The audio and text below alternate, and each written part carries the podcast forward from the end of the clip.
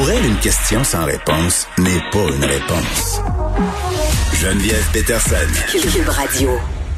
Je vous en parlais euh, hier du site web Cancel Influenceur par rapport à ce phénomène euh, de ces influenceurs-là, ces créateurs de contenu, je sais plus comment les appeler, euh, qui font fi des mesures sanitaires et qui s'en vont couler de jours meilleurs sous le soleil des tropiques, hein, dans le sud. Punta Cana, hein? Peu partout. Euh, ils sont critiqués évidemment euh, par l'entreprise, par l'entremise pardon de cette page-là sur Instagram, euh, les pointes du doigt. Euh, puis ça soulève beaucoup de questions. C'est toujours délicat le sujet des influenceurs, c'est assez explosif. Je vais être prudente cette fois. On parle avec Murphy Cooper, qui est un artiste contextuel, collaborateur de la section débat à la presse. Murphy, salut. Hey, salut d'abord, ça fait un an exactement qu'on s'est parlé. Pour vrai? Jour pour jour, euh, le 8 janvier, en fait. Je vais être euh, super sincère et c'est parfaitement vrai ce que je vais dire. Je me suis ennuyée. D'ailleurs, je me demande pourquoi tu n'es pas plus souvent à l'émission. On en reparlera après. Écoute, euh, tu as écrit un texte pendant le temps des fêtes euh, sur la question justement des influenceurs qui avaient sacré leur camp dans le sud. Mm-hmm. Je veux juste qu'on prenne le temps de lire l'introduction parce que ça frappe quand même fort. Euh, tu dis, on a débattu ensemble une grande partie de l'année, toi et moi, publiquement dans ma boîte de messagerie. Dans les derniers mois, tu as triché un peu souvent et tu comptes le refaire. Toutes les raisons sont bonnes pour relâcher ton anniversaire, le mariage de ton ami. Sans surprise, tu n'entends pas t'empêcher de te rassembler avec ta famille et tes amis aux fêtes malgré l'interdiction de le faire. Si ça se trouve, tu lis peut-être ce papier sur ton iPad depuis l'avion ou sur la page à Punta Cana. Tu as mis le doigt sur quelque chose parce que ce texte-là, Murphy Cooper, a fait beaucoup réagir. Oui, quand même, quand même. Là, euh, euh, oui, vas-y. Oui. Euh, ben, c'est ça, mais ce que je trouve drôle, c'est que en fait, c'est ce texte-là, ça aurait facilement pu être le texte que j'avais adressé aux influenceurs l'année dernière. Sauf que là, c'était adressé aux gens qui ont pas qui, ont partagé mon texte, mais qui n'ont pas été en mesure d'être cohérents avec ce partage-là au, courant de, toute l'année. je trouvais ça très drôle parce que ça aurait pu être le même texte mot pour mot, mais adressé. Ben, fais-nous un rappel, euh, euh, fais-nous un rappel de c'était quoi ce texte-là, puis pourquoi tu trouves que c'est pas cohérent? Euh, ben, dans le fond, ce que je disais, c'était que les, les, influenceurs se trouvaient toujours des excuses. Ils, essayaient, au, au lieu de, de, de hmm. parce que quand, quand je pointe, quand je pointe du doigt les, les voyageurs, puis je dis que oui, c'est égoïste et tout ça, ben, les, les voyageurs veulent pouvoir euh, vivre égoïstement sans se faire dire qu'ils sont égoïstes, tout ça. Puis là, bon, euh, ils sortent la, la, la carte des demi-vérités, des faux dilemmes, puis tout ça. Puis ben, les hmm. influenceurs faisaient un peu la même chose aussi quand on leur reprochait des choses. Ouais. Ils voulaient tu sais, en même temps, euh, je trouve que tu as mis le doigt sur quelque chose d'important, puis mis, euh, en fait, ils sont un peu les représentants de nos propres failles. Moi, c'est ça que je trouve parce que euh, tout le monde s'imagine qu'il est à part des autres. Tu sais, tout le monde fait des espèces de biais moraux, euh, se fait des arrangements euh, internes là, pour essayer de vivre bien avec sa conscience. Tout le monde évalue son propre risque. Euh, tout le monde se dit il arrivera rien. c'est une espèce de pensée magique. Puis je pense qu'on vient de se rendre compte que cette pensée-là magique nous a mené à un couvre-feu. Mais moi, dans ma tête, les influenceurs, c'est juste le miroir du reste du monde.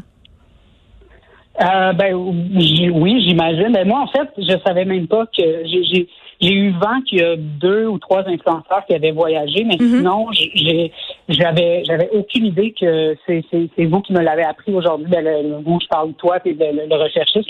j'avais aucune idée que, que des influenceurs avaient voyagé. Euh, mais oui, oui, c'est absolument. C'est le, j'imagine que c'est le reflet de, de ça. Moi, ce qui m'a fasciné un peu tout le long de cette histoire-là, m'a fait Cooper, c'est que certaines personnes, puis pas juste des influenceurs, là, euh, ont été incapables, incapables de résister à la tentation de mettre des photos. Tu sais, tu le mhm. sais, tu t'en vas dans le sud, tu le sais que tu n'as pas le droit. Tu vois ça aller ces médias sociaux là, tu vois les articles de journaux où on critique sévèrement les voyageurs, tu vois les commentaires des gens qui disent que ça n'a pas de sens, qui sont écœurés de payer, puis malgré cette vague de jugement là auquel tu t'exposes là, tu la poses ta photo de toi, ça plage. Mhm. Puis c'est, ce qui est drôle, c'est que tu sais, c'est que ces gens-là suivent, ben, en, tout cas les, les influenceurs, euh, ils suivent des trends, ils suivent ce qui est tendance et tout ça. Mais mais là, en ce moment là, les voyages, c'est pas sexy. C'est pas sexy de voyager. C'est pas un trend de voyager.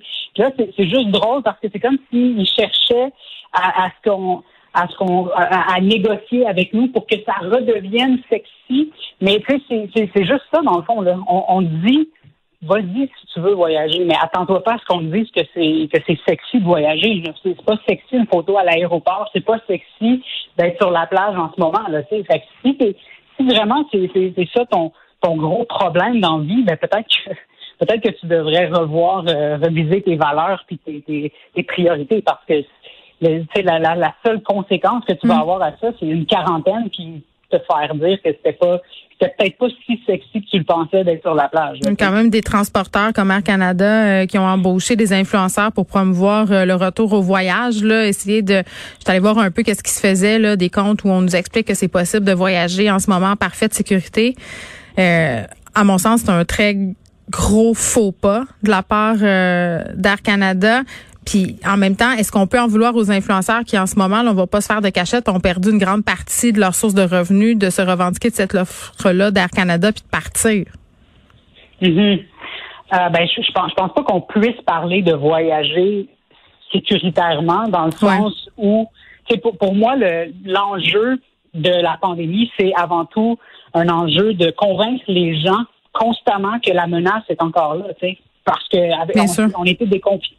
On était déconfinés tellement longtemps, là, tu sais, mm. on, on réalise pas, mais on est, on était presque plus déconfinés qu'on était confinés strictement. Là, mm. L'été était, était long. Là, on a eu un, un, bel été, ça a duré longtemps.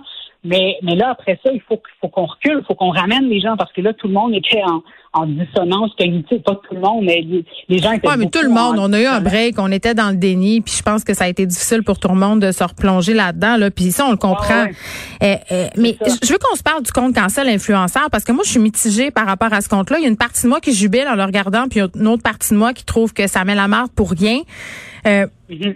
Je vous explique le principe. Là, euh, le compte Cancel Influenceur, je pense qu'il est rendu comme à 28 000 euh, followers sur Instagram. L'objectif, c'est de mettre en lumière des influenceurs euh, qui voyagent justement, qui font fi des consignes sanitaires ou des propos problématiques par rapport à la pandémie. Je vous donne des exemples. Tu as entre autres Milady, qui est une productrice de contenu très connue, amie d'Elisabeth Rioux, qui dit que les infirmières ont juste à faire une autre job. tu as un modèle OnlyFans qui est dans le sud en ce moment pour se prendre en photo Maggie from the Block et son nom.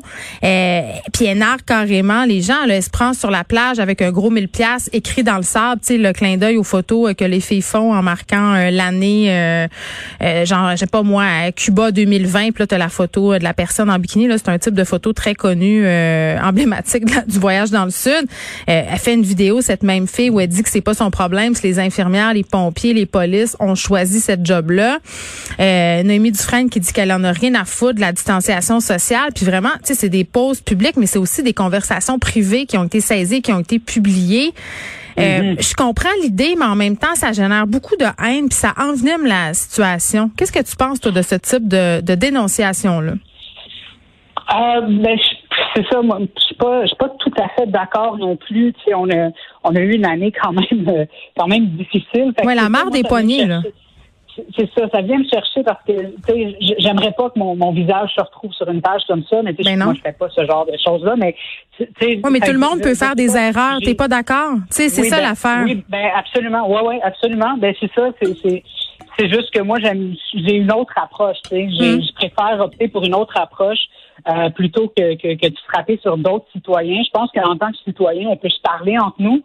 On, on, est capable de se parler, on est capable de lever le ton on est capable de, de, de, de, montrer notre mécontentement, de montrer notre désaccord, mais euh, mais, mais je pense aussi que, surtout, mettons, comme nous dans les médias, je pense qu'il faut aussi qu'on soit capable, de, oui, et d'adresser la, la, la, la, question de, de, la responsabilité citoyenne, mais aussi de, d'être capable d'identifier les, les, lacunes dans, dans le discours et dans les actions du gouvernement et de la santé publique. Puis on a eu, oui, puis on, ben, on a eu tout un scandale avec les politiciens qui ont voyagé, puis les influenceurs, puis on met tout ce beau monde-là dans le même paquet, mais les influenceurs, c'est pas des élus. Est-ce qu'ils vont absolument être un exemple pour le, est-ce qu'ils vont être absolument un exemple pour la population?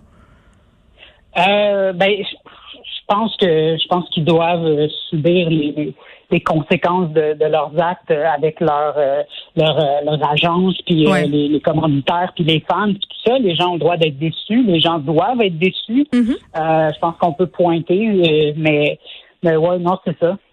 Est-ce que est-ce que tu penses que les marques vont avoir le courage de les laisser tomber, les influenceurs qui ont qui ont commis euh, des impairs euh, sanitaires?